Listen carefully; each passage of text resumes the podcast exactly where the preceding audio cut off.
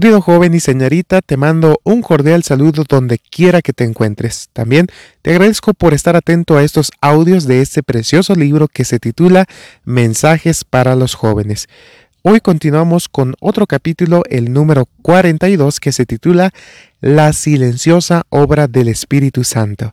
Te invito a prestar mucha atención. La vida del cristiano no es una modificación o mejora de la antigua, sino una transformación de la naturaleza. Se produce una muerte al yo y al pecado y una vida enteramente nueva. Este cambio puede ser efectuado únicamente por la obra eficaz del Espíritu Santo. Nicodemo estaba todavía perplejo y Jesús empleó el viento para ilustrar lo que quería decir. El viento sopla de donde quiere y oye su sonido, pero no sabes de dónde, de dónde viene ni a dónde va. Así es todo el que nace del Espíritu. Se oye el viento entre las ramas de los árboles por el susurro que produce en las hojas y las flores. Sin embargo, es invisible y nadie sabe de dónde viene ni a dónde va. Así sucede con la obra del Espíritu Santo en el corazón. Es tan inexplicable como los movimientos del viento, Puede ser que una persona no pueda decir exactamente la ocasión ni el lugar en que se convirtió, ni seguir todas las circunstancias de su conversión, pero esto no significa que no se haya convertido. Mediante un agente tan invisible como el viento, Cristo obra constantemente en el corazón. Poco a poco, tal vez inconscientemente para quien las recibe, se hacen impresiones que tienden a atraer al ser a Cristo. Dichas impresiones pueden ser recibidas meditando en Él, leyendo las escrituras u oyendo la palabra del predicador viviente. Repentinamente, al presentar el Espíritu un llamamiento más directo, la persona se entrega gozosamente a Jesús. Muchos llaman a esto conversión repentina pero es el resultado de una larga intercesión del Espíritu de Dios. Es una obra paciente y larga. Aunque el viento mismo es invisible, produce efectos que se ven y se sienten. Así también, la obra del Espíritu en el ser se revelará en toda acción de quien haya sentido su poder salvador. Cuando el Espíritu de Dios se posesiona del corazón, transforma la vida. Los pensamientos pecaminosos son puestos a un lado. Las malas acciones son abandonadas.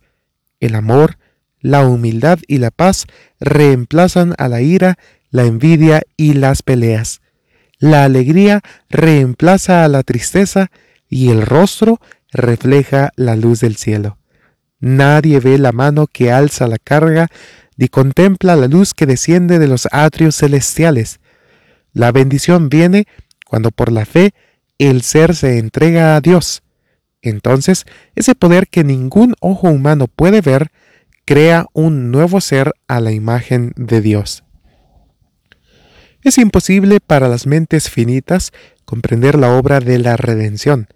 Su misterio supera el conocimiento humano.